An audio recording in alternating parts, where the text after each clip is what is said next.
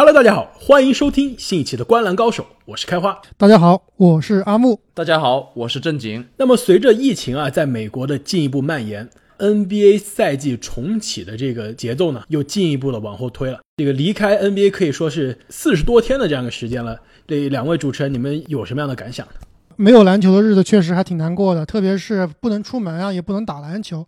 在家真的快成咸鱼干了。不过还好，这两天上映了乔丹的纪录片啊，可以有一些关于篮球的回忆，让我们去分享。没错，这个在美国时间其实上周日，乔丹的这个最后之舞这个纪录片上映，在美国的体育圈可以说是一个这个万人空巷的一个局面。其实很难想象，一个其实大家都已经知道剧情、知道结局的这样一个纪录片的上映，引起了这么大的一个轰动啊！主要的原因也是因为，其实在整个北美或者说全世界的这样一个。体育赛事啊，都在一个停滞的状态。所有的体育迷啊，都希望有更多的、更新的体育的内容。在这段疫情的期间呢，我们的节目一方面是会不断的更新，另一方面呢，我们也希望可以跟我们的球迷朋友们有更多的互动。所以呢，我们也终于啊，决定把我们的这个新浪微博的账号好好的利用起来。同时呢，也非常欢迎各位球迷朋友在虎扑或者其他这个球迷比较多的这样一个社群或者平台上呢。多多发一些跟《灌篮高手》相关的内容。除此之外呢，我们也非常希望所有的听众朋友们，如果你们对于篮球、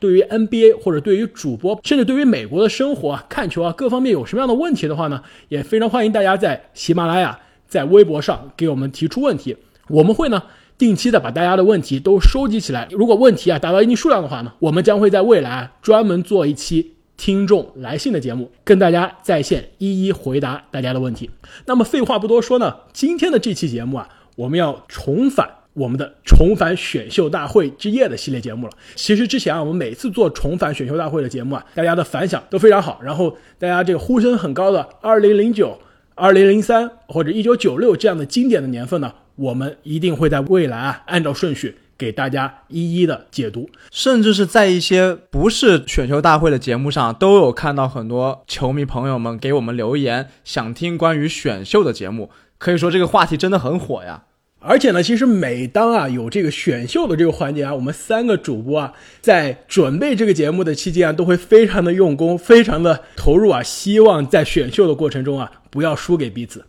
那么今天的选秀大会的之夜呢，我们将会回到。二零一四年的选秀之夜，那么，还是按照以前的规则呢，老规矩，我们三个主持人会带着过去这六年的 NBA 的回忆，相当于穿越回二零一四年的选秀大会之夜。那我们会作为这个 NBA 的球队的经理啊，来给乐透区的这十四支球队分别进行选择。老规矩啊，选秀大会之前发生的交易，我们默认已经发生。选秀大会一旦开始之后的所有交易，我们都默认没有发生。那么废话不多说，让我们进入二零一四年的选秀之夜。克利夫兰骑士队以第一顺位选择喀麦隆大帝恩比德。正经，你在这里选大帝啊，我一点都不意外。如果这个一号秀是我的话，我也会毫无疑问的选大帝。但是啊，我觉得如果这个一号秀给开花，他应该会比较纠结。哈哈，没错，他可能会想选另外一个白胖子啊。当年呢，克利夫兰骑士队是选择了我们非常熟悉的枸杞哥威金斯啊。虽然他们选择了威金斯啊，但之后威金斯一场比赛都没有为骑士出场。呃，骑士呢是将他交易走，从森林狼换回了三巨头之一凯文勒夫。其实我们带着现在的记忆往回看啊，这个选择啊，包括这笔交易啊。其实都没有什么问题，因为这位后来老詹的回归啊，也埋下了伏笔。所以其实当年的骑士这一系列的操作，我觉得都没有什么问题。但是如果让我们有机会重返选秀之夜的话，我会选择当时以及现在看来天赋最高、上限最高、攻防两端都非常有统治力的恩比德。想一想，如果骑士队能留住欧文，同时。老詹回归，那么他们将和恩比德组成一个全新的三巨头。这个三巨头是不是看起来比乐福加入的三巨头要更加可怕呢？没错，其实我非常同意正经你这个选择，因为其实，在进入那一年的选秀大会之前啊，对于恩比德的这个呼声其实一直非常的高。之所以他最终呢没有成为选秀大会当晚的前二的选择呢，就是因为大家对于他的健康状况非常的有担忧。事实最后也是证明了，他来到 NBA 之后啊，前两个赛季都是因为脚伤。没能出阵，即使是他开始出战的过去这四个赛季啊，没有一个赛季他都是完全健康的这样一个状态。所以说，其实当时骑士选择的维金斯交易来的勒夫啊，事实上健康状况还真的不如恩比德。就像正经你刚刚说啊，如果这个三巨头啊是欧文、老詹加恩比德的话，可以说在攻防两端，甚至在内外线的这样一个衔接上，还真的比勒夫来的这个三巨头啊更加平衡、更加有效。健康的恩比德是一个稳稳的二十加十的球员，在还没有结束的刚刚这个停摆赛季里面，他场均可以拿下二十三点四分加十一点八个篮板，这还是他近几年算是打的比较差的一个赛季了。所以说，正常情况下的恩比德绝对是联盟的一线球员。而且你选了这首恩比德啊，哪怕最后老詹没有来骑士，或者说老詹半途离开骑士，球队留下恩比德的话，也是一个非常非常好的基石球员。如果当时选的恩比德，那么现在骑士的状况也肯定会比现在好很多。密尔沃基雄鹿队以第二顺位选择尼古拉约基奇，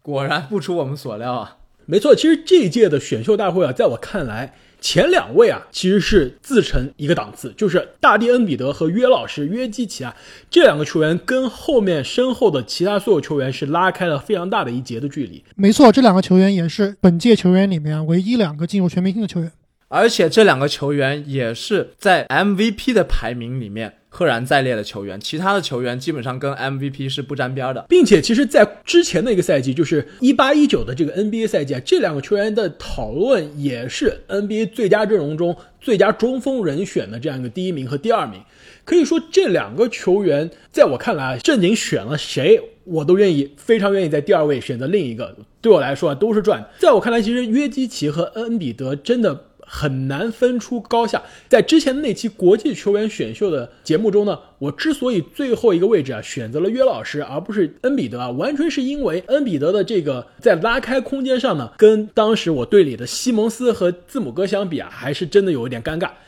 但不管怎样，你还是遭到了众多球迷朋友们的唾弃啊。没错，但是换成这个投射更见长，然后其实得分能力差一些，但是组织能力更强的这个约基奇呢，其实更加符合字母的风格。话说回来，我们这边这个雄鹿啊，其实，在进入二零一四年选秀大会之前的这支雄鹿，字母哥刚刚结束了自己的这个新秀赛季，可以说是完全在一个成长的状态。场均得分呢都没有超过十分，虽然上场的时间还是相对比较多了，但是完全展现出来的是一个没有达到 NBA 水平的这样一个状态。球队的战绩呢也是队史最差的水平，球队的头号的舰队的核心啊可以说就是米德尔顿了。除此之外，球队的任何一个人甚至都没有一个拿着千万合同的这样一个球员。所以说，对于这一支年轻的、完全在重建状态的一支雄鹿啊，我觉得选择约基奇培养字母哥。将会是这个球队未来的年轻核心。这个当年雄鹿队也是选了这个贾巴里·帕克，当时也是非常非常被看好。帕克的第一个赛季其实打得还不错，但是后来由于各种伤病啊，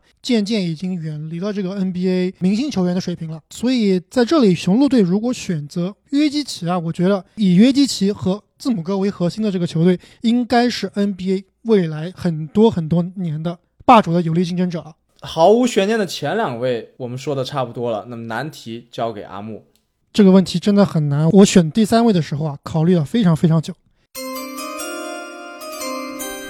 费城七六人队以第三顺位选择扎克拉文。哎，跟我的一样哎。其实我在这里啊纠结了半天，主要是纠结于三名球员，一个呢是拉文，一个是维金斯，还有一个呢就是丁威迪。阿木，你还是算不错的。要是我在第三位选，我可能要纠结五六个人呢。他们这一届的选秀从第三位开始，真的就是水平可以说非常接近了。没错，这个费城当时的状况是什么呢？我觉得他们就是这个 trust process，相信过程这个连续剧的第一季，也就是啊，听了我们上期节目的朋友知道的这个拜纳姆的交易啊，导致了一系列的连锁反应。那么虽然前一个赛季啊，他们选到了这个最佳新秀麦卡威，但那也是第十一顺位。这一次呢，应该是第一次啊，选到了这个前三的顺位。对，其实之前那个赛季啊，他其实已经选了一个大个子球员，那就是诺伊尔。但是因为七六人的这个传统呢，因为受伤啊，诺伊尔第一个赛季也没有出阵。因此啊，我觉得阿莫你在这边为七六人选择了一个外线球员，还是一个相对比较明智的选择。阿木在这里跟我模拟的时候选择的是一样的，拉文，因为我觉得呀，在剩下来的球员里面，虽然说水平比较接近，但是拉文可以说是最最接近全明星的一个了。当时七六人啊，非常非常年轻，没有一个球员呢是超过二十五岁的。但是呢，当时来看啊，除了麦卡威之外，没有一个是一鸣惊人的球员。而且我们知道，这个麦卡威他的新秀赛季就是巅峰赛季，之后也是陨落的非常非常快。所以啊，在我这里，我觉得啊，其实不用太考虑球队的配置，就是选一个最强的球员。那么这里呢，我选了一个在这届球员里面啊，除了大帝得分最爆炸的球员拉文的这个得分的自主创造进攻的得分的能力，以及他这赛季开发出来的三分球的能力啊，都会在很大程度上帮助到七六人队。对于一支啊年轻的重建中的球队，他非常需要这样自信的球员。没错啊，所以呢，我最纠结的就是在拉文和维金斯当中啊，到底选哪一位？刚才开花你说了，这个三分球啊，其实是帮助了我做最后这个选择的重要一步。其实拉文和维金斯啊是很有渊源的。我们知道维金斯在现实世界里是被交易到了森林狼队，和拉文呢做了队友。由于他们俩的位置啊比较重叠，所以呢，这个森林狼队啊主要还是培养维金斯。最后呢，还是放弃了拉文的续约。可以说啊，早期拉文的这个职业生涯其实是活在这个维金斯的阴影当中的。那么维金斯虽然在这个职业生涯得分上面是超过拉文的，但是啊，好像维金斯这几年呢一直在做减法，而拉文的数据则是一步一步的稳健的提高。这个赛季，拉文可以场均得到二十五点五分、四点八个篮板和四点二个助攻，得分排在这一届球员的第一名。论这个得分的天赋啊，不一定这个拉文要比维金斯强多少，但是我觉得他的得分效率啊是要高于维金斯的。最明显的体现就在于他这个三分球的投射。那么他职业生涯可以得到百分之三十七点五的三分球命中率，本赛季呢更是达到了百分之三十八。本赛季呢，他可以场均出手八点一次，命中三点一个三分球，不管是从命中数还是从这个出手数啊，都是本届球员的第一名。奥兰多魔术队。以第四顺位选择斯班瑟·丁威迪，不是你们为什么把丁威迪排这么高啊？其实开花你截了我的胡，下面我的爵士本来也是想选丁威迪的。没错，其实这个选择呢，我觉得一方面呢是我看中了丁威迪啊过去这两个赛季非常大的一个进步，另外一方面呢也是看中了这支年轻的魔术队的这个阵容的配置啊。其实我们过去这几次每当做到重返选秀大会之夜啊，就要提到那一年的魔术队啊，阵容上看上去还真的是。天赋满满，怎么就每年都在乐透区前面混呢？好像每一年同样的故事都在上演啊！就是让我们翻看历史的时候啊，这魔术队的同样的历史每一年都在上演。进入二零一四年的选秀大会呢，球队魔术的阵容上有哪些人呢？有二十三岁的武切维奇，二十一岁的奥拉迪波，二十一岁的托比哈里斯。同时呢，球队的这个头号得分手啊是尼克斯传奇这个得分后卫啊阿弗拉罗，场均可以贡献差不多十八分。当时呢，这支年轻的魔术队啊是在这个位置呢选择了阿隆戈登，但是其实阿隆戈登的到来呢与哈里斯的这个位置啊一直是一个非常尴尬的存在。最后呢，球队啊基本上是以一个打折的价格把非常年轻、非常有潜力的哈里斯交易走了。因为这两个人都是可以打三、可以打四，但是非常合适的位置啊是四号位。同时留两个球员啊都会限制这两个年轻球员的未来的发展。所以在我看来，到了这一届选秀大会到第四顺位啊，其实有很多四号位和五号位的球员可以选择。但是考虑到当时魔术队的这样一个阵容呢，我觉得丁威迪是一个更好的选择。其实丁威迪啊，作为一个大龄新秀，参加选秀的时候已经是二十一岁的这个大三的球员了。他的职业生涯啊，到现在我觉得绝对是一个非常非常励志的故事。从某种程度上说啊，非常非常像林书豪，这也有可能是为什么他之后啊跟林书豪成为好朋友的原因了。当时呢，丁威迪是以第三十八位被活塞选中，在活塞呢当了两年的饮水机，后来呢就被交易到了公牛。公牛当时啊是直接把他裁掉了，非常典型的公牛的管理层的作风啊。没错，啊后面更夸张的是啊，过了两个月，他又把丁威迪签下了，让他打了五场这个季前赛，然后呢又把他裁掉了。之后呢，他是在公牛的发展联盟打了几个月，然后被慧眼识珠的篮网签下来了。自从加入到篮网之后呢，丁威迪的场均得分啊，在过去四个赛季从七分。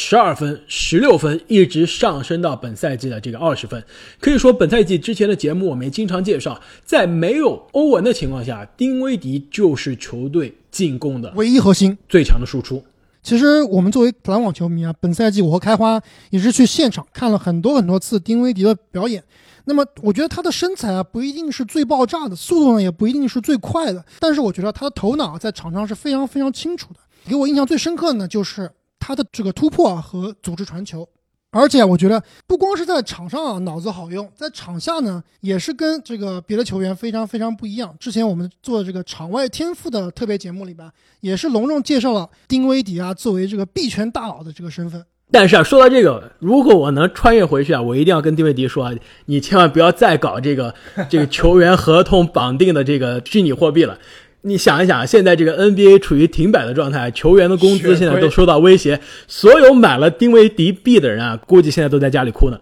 所以啊，丁威迪最近又开始搞他的第二事业，就是更改他的国籍，准备啊以这个尼日利亚队的身份参加，可能是明年要开打的奥运会。听你们说了这么多啊，丁威迪确实是一个很不错的选择。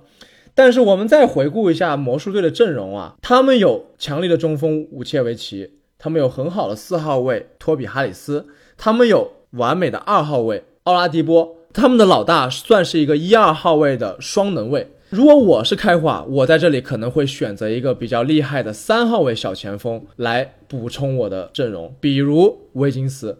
我承认啊，维金斯的这个天赋以及运动能力啊，我觉得在这届新秀中真的是非常突出的。但是过去这么多年的这个 NBA 看下来，我觉得。相比于丁威迪这个从二轮新秀一度淡出联盟啊，一直是抱着一个草根的精神啊，不断的成长，勤勤恳恳。相比于威金斯这样一个可以说让大家都觉得非常惋惜啊、浪费天赋的一个球员，我觉得作为球队的未来，我希望需要丁威迪这样的更加勤勤恳恳、更好的一个团队的球员。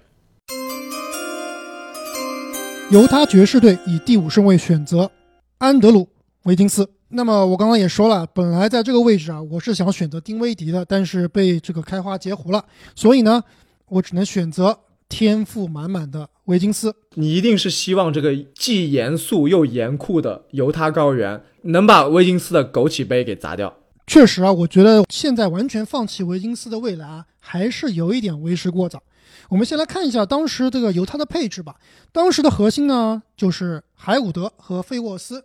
加上两个。博客，但是啊，我们知道这两个博客啊作为这个外线啊，绝对不是长久之计，所以呢，还是需要选择一个能够持球攻的锋位球员。而且，其实进入到这一届选秀大会的时候啊，爵士队刚刚结束了一个二十五胜五十七负的这样一个三十年来队史最差的这个战绩啊，也是排到了西部的倒数第一。然后，球队的这个进攻的配速。联盟倒数，进攻效率啊，以及防守的效率啊，都在联盟的末端。那么当时爵士队选了控球后卫埃克萨姆，他当时也是非常非常有天赋啊，但是由于各种各样的伤病，一直都没有能兑现。在我看来啊，这届选秀大帝和约基奇是第一档，那么我说的丁威迪、拉文和维金斯呢，这三个人就是第二档。这里我倒不见得觉得维金斯和爵士是有多么多么的搭配啊，但是论天赋来说啊，维金斯还是超过后面的很多球员的。而且之前几个赛季维金斯的数据呢一直都在稳定下滑，这赛季呢好像又看见了一些起色。最重要的是啊，他竟然被勇管看中了。我觉得勇管的眼光还是非常非常不错的，也相信维金斯在这个勇士队的文化里面啊，能够展现出自己更好的天赋。这个球员的未来还是有很多很多的空间的。终于啊，第五顺位，阿木还是忍不住买下了这张彩票。波士顿凯尔特人以第六顺位选择尤瑟夫纽基奇。你竟然不选卡佩拉，选纽基奇？我同意纽基奇。你听我慢慢道来。当时啊，在真实的世界里面，波士顿凯尔特人是在这个顺位选择了斯马特·斯马刚。我觉得这个选择啊，当然现在来看也是非常不错，一点都不差。没错，斯马特现在可是波士顿的防守招牌，而且他的投射一年比一年在提升。当时的凯尔特人是一个什么情况呢？他们的当家球星隆多在上一个赛季啊，仅仅出战了三十场比赛，队内得分最高的居然是杰夫格林，场均拿到十六分。所以说，整个凯尔特人啊，当时是处于一个百废待兴的状态。但是呢，他们的整个后场已经隐隐的有了之后青年军的这个样子。他们当时的后场啊，有这个小托马斯，还有比如说布拉德利特纳这样的防守型的后场。还有任劳任怨的克劳德，所以啊，我觉得当时的波士顿凯尔特人最需要的是一个内线的轴，在内线可以进攻，可以传球，同时呢，也可以在内线分担这个外线青年军的压力。所以我觉得选择纽基奇在这里是一个非常好的选择。我们都知道，纽基奇在他健康的时间里是一个效率非常高的两双机器，得分、篮板样样都行。但是我们知道，我们这个重返选秀大会啊是剧透版的，你已经知道纽基奇有大伤，而且他什么时候回来，回来以后的状态啊还是打问号的。我觉得你在这里选纽基奇还是挺勇敢的。没错，这个伤病因素永远都是一个不可避免的风险。我觉得选择任何一个球员，你都得承担这样的风险。但是至少在当时看来啊，纽基奇还没有遭遇到这样的大伤，而且我既然是开了天眼，我当然会更好的保护他了。而且其实这支。波士顿凯尔特人，无论是后来的这个托马斯的时代，还是这个欧文的时代，包括现在肯巴的时代，其实内线进攻啊，甚至内线的防守啊，一直都是一个问题，一直都是一个问题。我觉得唯一让球迷看到希望的时代呢，就是这个霍福德所在的这样一个几个赛季。所以说，我觉得在二零一四年，如果球队就可以选到年轻的，而且攻防两端啊都非常有潜力的纽基奇啊，我觉得会是一个非常好的选择。其实我还是刚才那个问题啊。卡佩拉和纽基奇，在我看来，卡佩拉绝对是优于纽基奇的。我不知道你们俩怎么看？我觉得卡佩拉可能是更好的一个体系球员。如果球队有足够多的进攻的这个创造者，比如说克里斯保罗，比如说詹姆斯哈登，那我觉得卡佩拉会是一个即插即用，甚至是一个一加一大于二的球员。就比如说卡佩拉下个赛季，或者说这个赛季后半段，如果可以跟吹杨两个人都健康的情况下。开始这样一个二人转的表演，我觉得是适合卡佩拉的体系。但是如果我们现在是在一支年轻的波士顿，在一个其实后场并没有那么强的一个情况下，如果我们要重新重建啊，我觉得更加全面、自主进攻更强的纽基奇是更好的选择。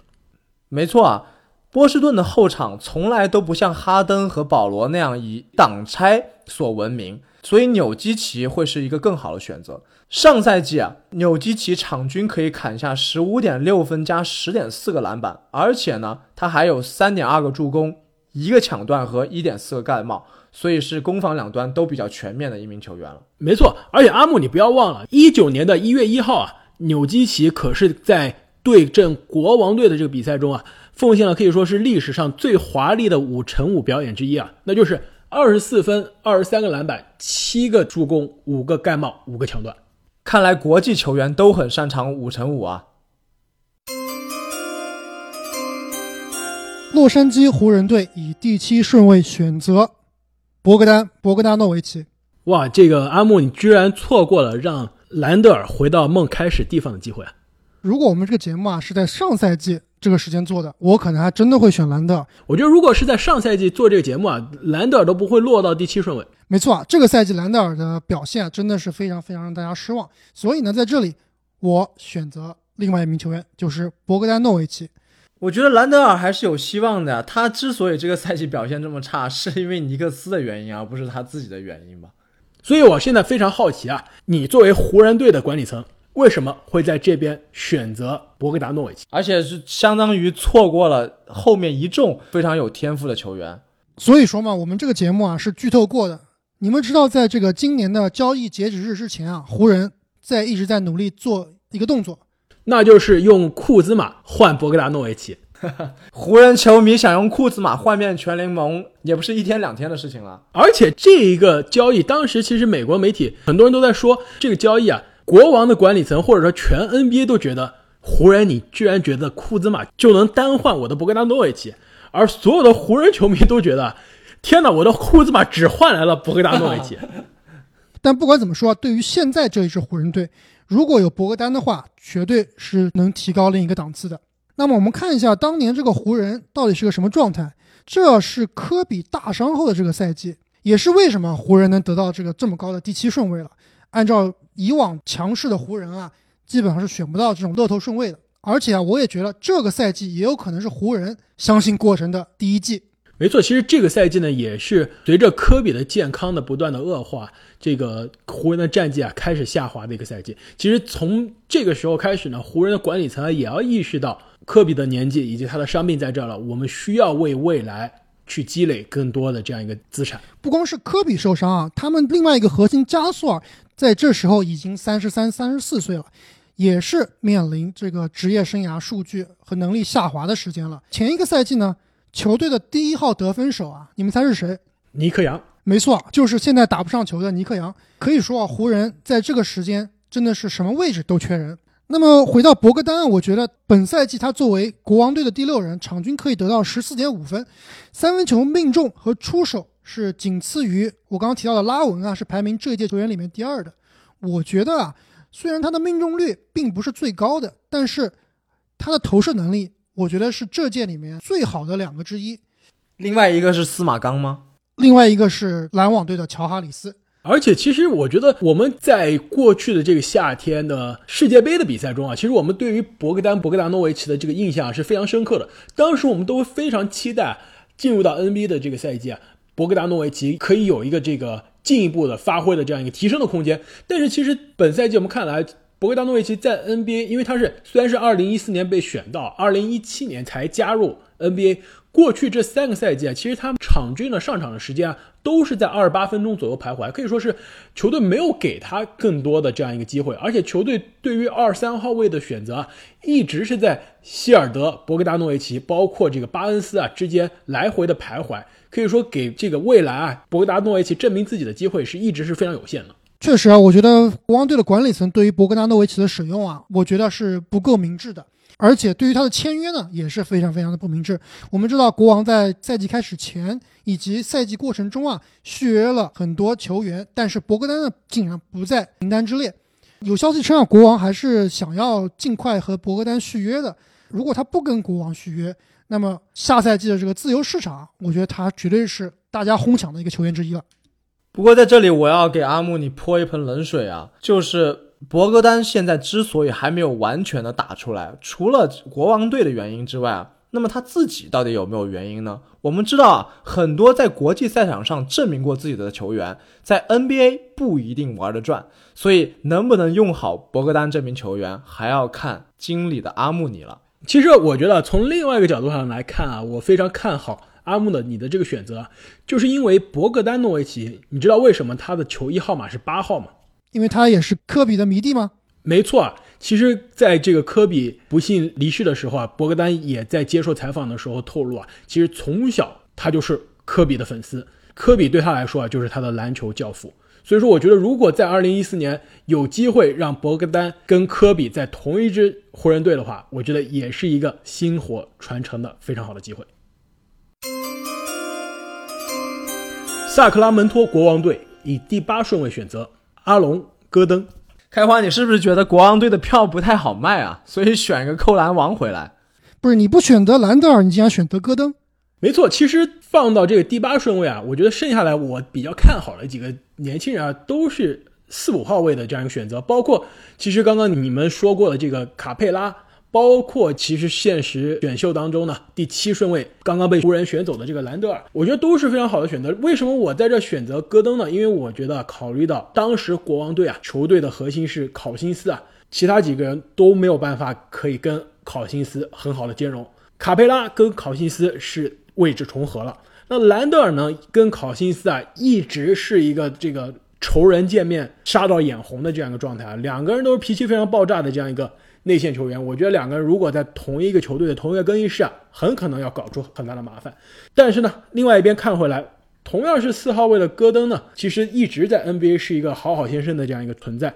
不仅是啊训练非常的刻苦，也是一个非常好的队友啊，愿意在防守端。愿意在挡拆的过程中啊，给球队啊贡献更多，所以我在这第八顺位选择了戈登。之前我说了，对于兰德尔这个赛季的表现有点失望，戈登其实是跟兰德尔非常非常的相似，也是感觉在这个职业生涯的前几个赛季啊都有稳定的提升，这个赛季突然急转直下，又开始走下坡路了，而且投篮的命中率啊还是惨不忍睹，真的是。所以我对阿隆戈登的未来其实是表示一定的怀疑的。他虽然签了四年超过八千万的合同，但是很有可能最后会变成垃圾合同。不仅他签了这个 NBA 的大合同啊，还跟咱们这个国内的体育运动品牌三六一度啊签下了这个球鞋的赞助。我觉得阿隆戈登这名球员啊，是绝对有潜力当做一个球队的核心来培养的。他各方面的这个底子都非常的不错，但是呢，我觉得他最大的问题还是回到我们说的伤病上面。当一个球员他打打停停，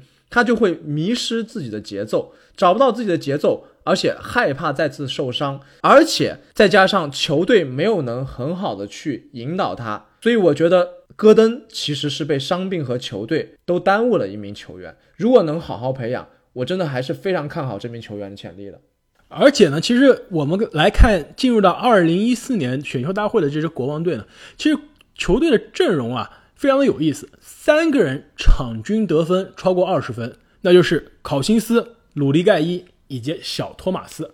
其他剩下的一个人呢，没有一个场均能超过十分的。就是说，这个球队啊，基本上就靠这三个，也正好是这个球队一三五号位啊，完全是靠这三个人在承担球队进攻的这样一个任务，但是。球队的战绩啊还是非常的低迷。自从零五零六赛季进入季后赛之后啊，一直其实到现在，就是到二零二零年，国王队啊还是一直无缘季后赛，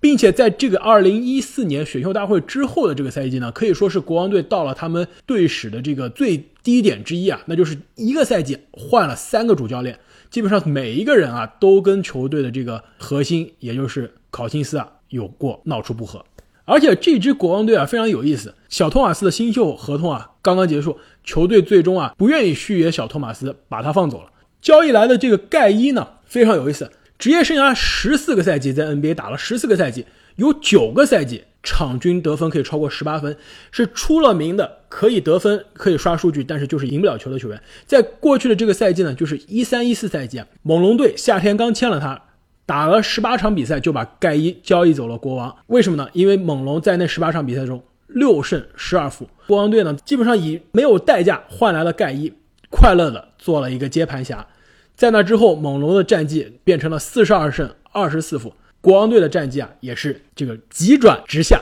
可以说，当时的国王队呢，在管理层无论从选秀还是从交易上来说啊，都是非常的短视。所以说，如果我们可以穿越回二零一四年的选秀大会，球队如果还希望啊，在未来可以留住这个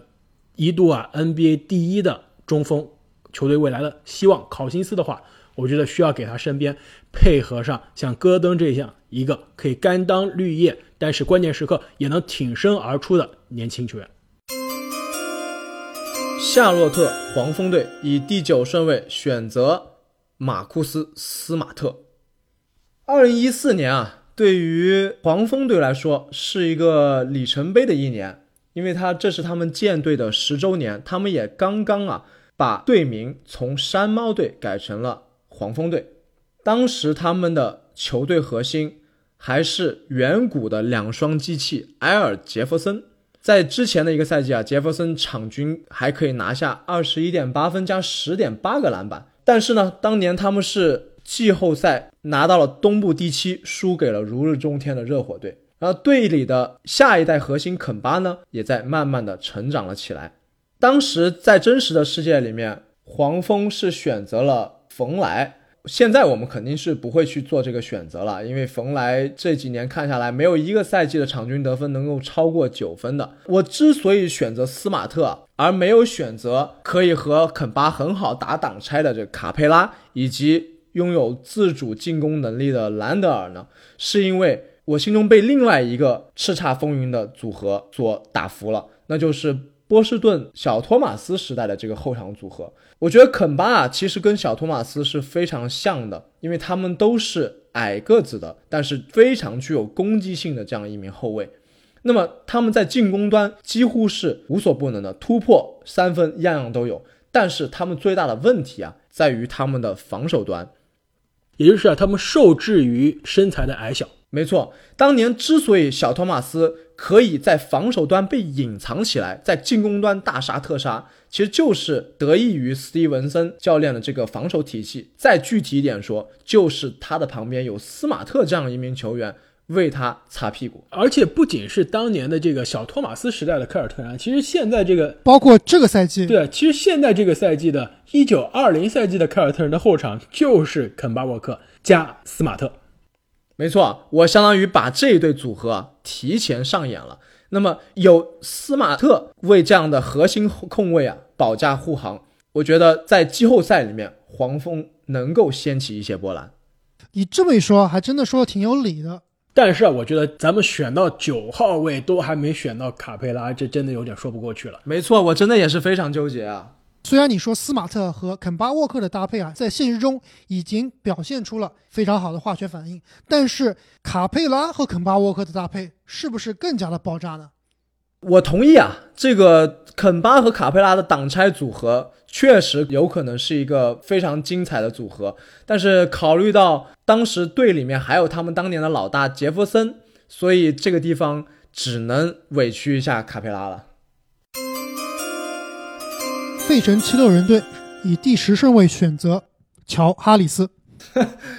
哇，这个卡佩拉 再次被人错过，那我觉得我在下一个顺位，我本来不想选卡佩拉的，我现在需要考虑哎，我觉得上一次我们做重排也是这个情况，这个阿木的宝藏男孩迈尔斯特纳也是这样一路被我们踹到后面，最后被开花捡了漏啊。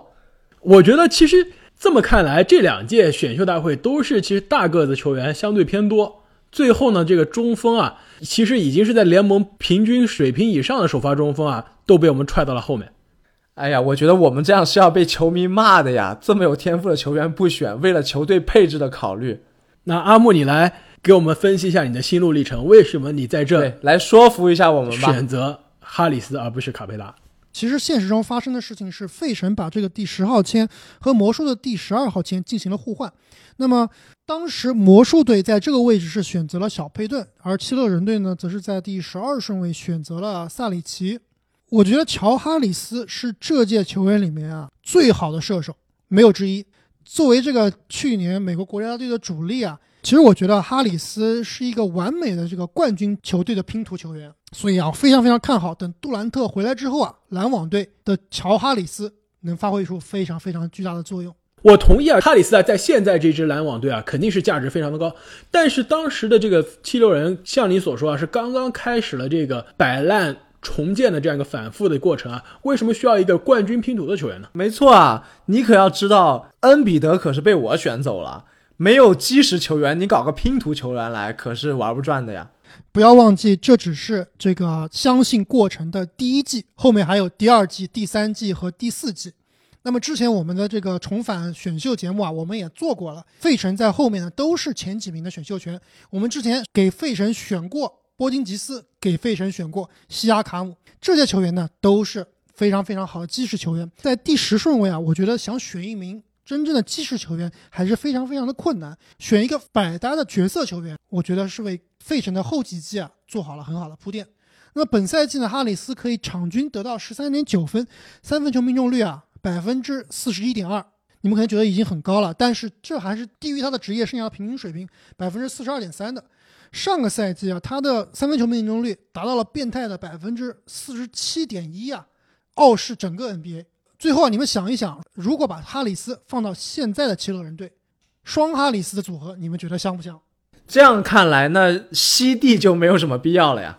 哎，那阿木啊，你这个穿越回二零一四的选秀大会啊，这个选择非常有趣啊，在第三顺位帮七六人队选择了年轻的、打球非常华丽的飞天遁地型的得分后卫拉文，然后在第十顺位呢，又帮七六人啊选择了一个打球完全是地板流的这样一个射手的，同样是得分后卫的乔哈里斯。哎，我觉得很有意思啊。当时阿木，你记不记得说的是，之所以选择拉文，是看中了他的三分能力。然后这里又选了一个三分射手，看来我们阿木对三分真的是非常看重啊！得三分者得天下，这个道理你们现在还不懂吗？所以我选择了司马刚呀。不是司马刚，他虽然演技方面啊有一定的退步，但是三分球还是有进步的。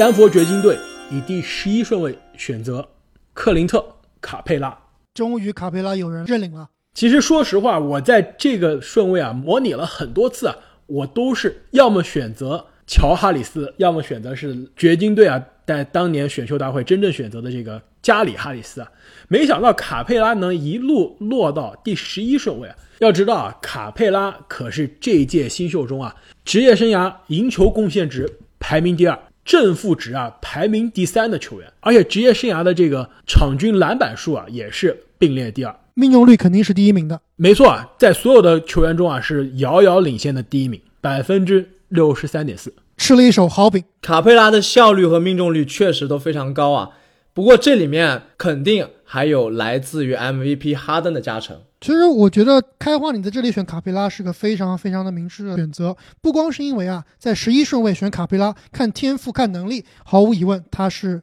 绝对配得上这个位置的。另外啊，就是丹佛。当年有纽基奇、约基奇两大基奇加成，现在都被人选走了。你的内线啊，非常非常的空虚，真的需要一个强力中锋。没错，我非常同意。而且说到这个纽基奇和约基奇的故事啊，这就不得不说。丹佛啊，可能可以说是近几年以来啊选秀大会历史上操作最牛逼的一届选秀了。就是说，当时的丹佛呢，手握第十一号选秀权，他选择了向下交易啊，把一个十一号选秀权变成了十六号加十九号。那这个接盘侠呢，就是公牛队。公牛队啊，跳到了十一号，选择的是大学传奇啊麦克德莫特，而丹佛呢，拿着公牛的。两个选秀权啊，分别选择了加里哈里斯以及纽基奇，再用自己的二轮签，也就是第四十一号位啊，选到了约基奇。这么一看，真的是神之操作啊！有没有？一届选秀大会二轮选到了联盟一阵的中锋，在乐透区之外呢，选到了可以打出五乘五的中锋，以及一个季后赛球队的首发得分后卫，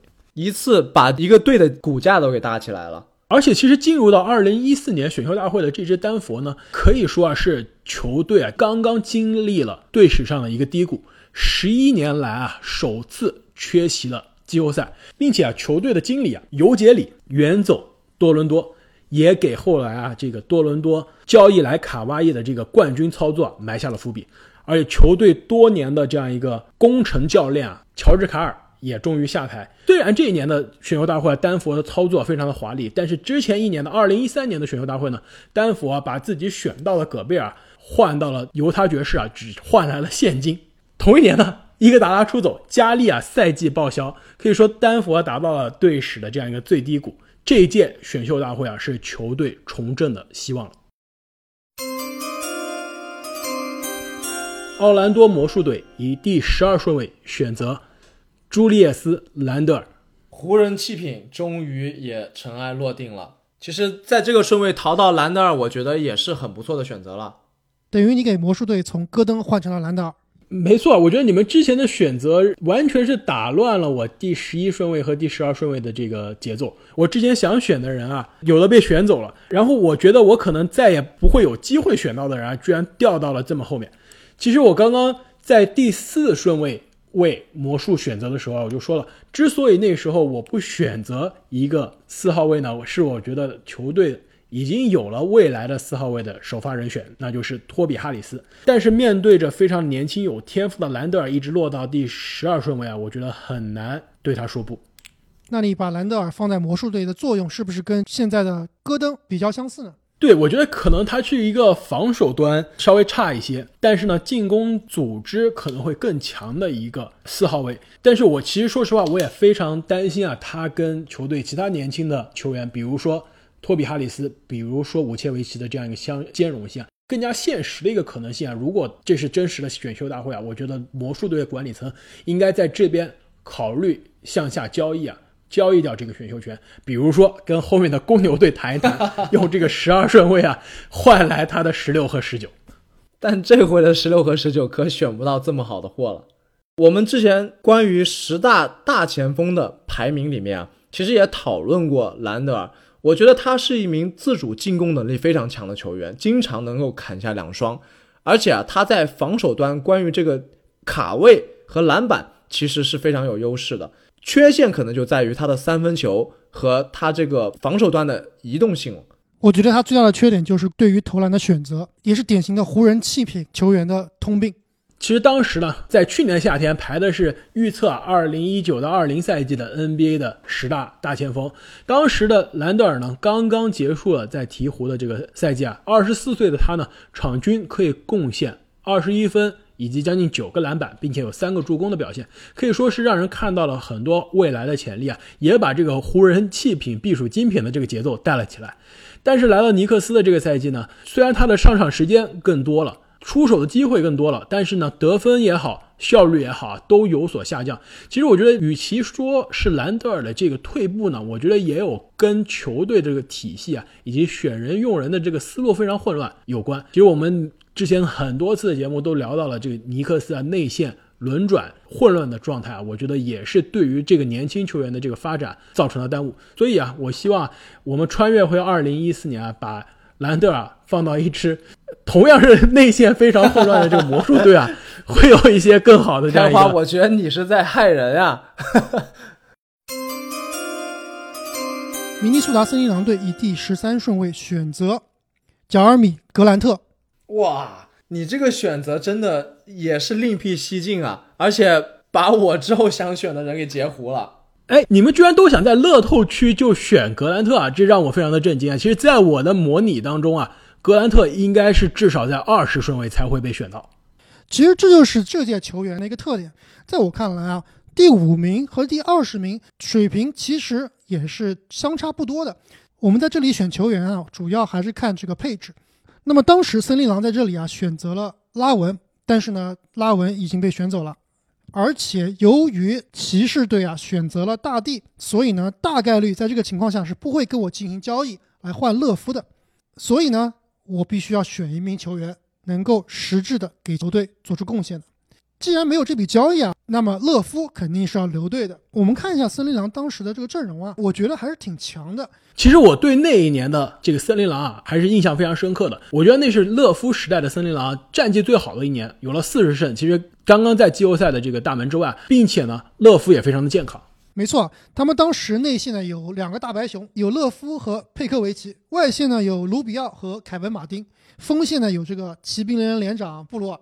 而且那个赛季的布罗尔可是打出过单场五十一分、十二个篮板的壮举，让人不禁拜倒在他的笑容之下。而且，其实我印象当中啊，那一年的佩科维奇也是他职业生涯最好的一年。其实我当时也是非常非常喜欢这位黑帮老大球员啊。那个赛季他可以场均得到十七加九的数据，但是呢，我们知道啊，他在后面的几个赛季啊，由于伤病很快就报销了。所以在这里呢，我是想选一位啊，在内线能够帮助乐夫的内线球员。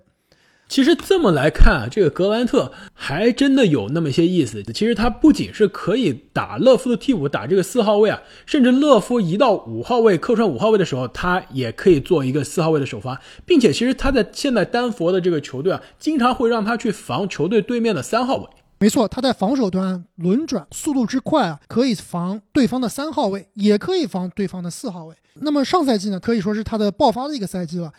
可以得到场均十三点六分、五点二个篮板和一点三个盖帽，百分之三十九点二的三分球命中率，可以说当时是坐稳了雷霆的首发。那么本赛季呢，来到掘金作为第六人，他也可以贡献十一点六分的场均得分。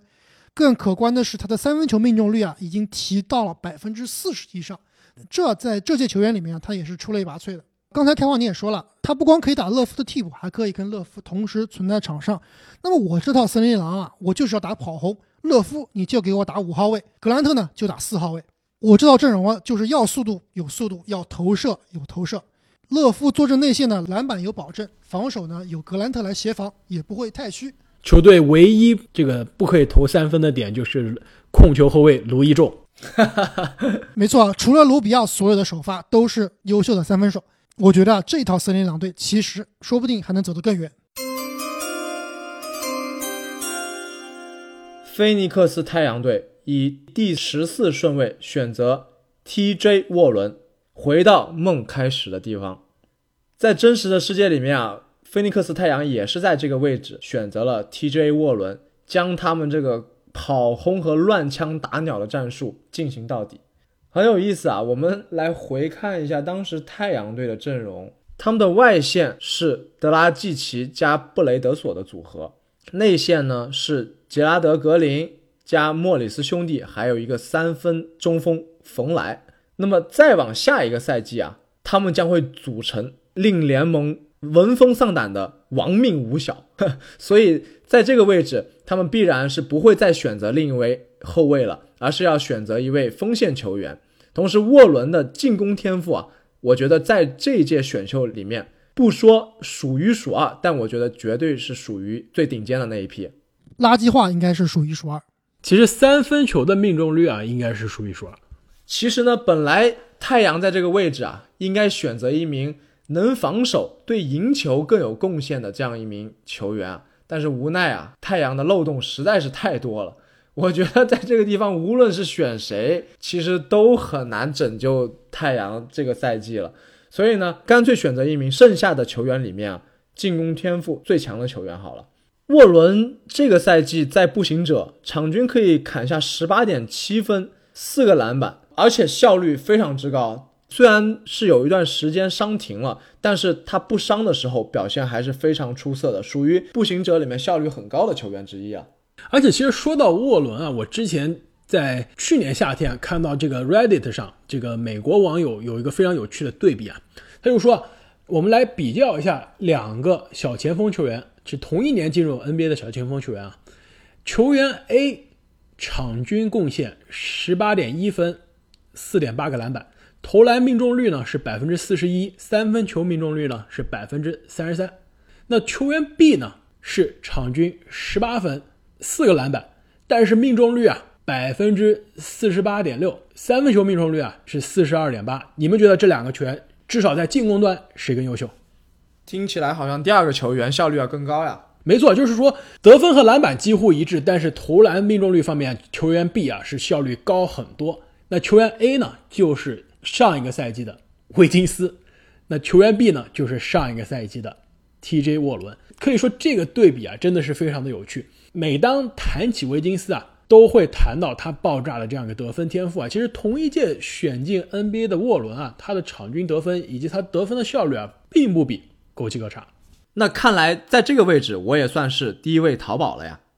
那么选到这儿啊，本届选秀大会的所有乐透选择都结束了。其实我的感受啊，跟阿木刚刚说的非常接近啊，就是这一届选秀大会其实可以说是从第五位。到第二十位的球员之间的这个差距啊是非常小的，很多选择都是非常的接近。其实我们现在选了十四个球员，后面其实还有很多我们没有选到的球员，其实跟前面的球员实力也差不太多。没错，是值得我们考虑进入到乐透区的选择的。比如说我含泪放弃的加里哈里斯，比如说亚洲第一人乔丹克拉克森，比如说因为伤病啊耽误了天赋的杜克民宿贾巴里帕克，再比如说人类蠕动精华凯尔安德森。还有就是小牛的两个中锋鲍威尔和克莱布，还有呢就是同样本赛季遭遇伤病的胡德，以及啊魔术队选择的三双机器小佩顿。那么我们本期的重返二零一四选秀大会之夜的节目就到此结束了。各位听众朋友，你们觉得哪些球员被我们高估，又有哪些球员啊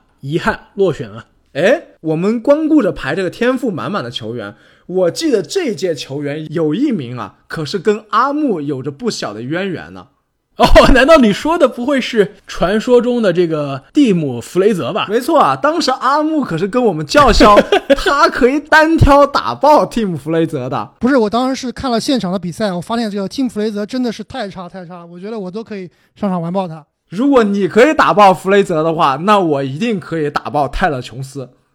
我觉得你们都是太过于自信了，你们跟虎扑上号称可以打爆小托马斯的校队中锋是一个节奏的。各位听众朋友和球迷朋友们，如果你也觉得你能打爆弗雷泽的话，千万不要忘了给我们留言，也不要忘了去我们的微博底下进行评论哦。而且，如果大家有什么想要得到答案的话题呢，也请在喜马拉雅或者新浪微博中告诉我们。微博搜索“观澜高手 NBA 播客”就可以了。那么，再次感谢各位听众朋友的支持，我们下期再见，再见。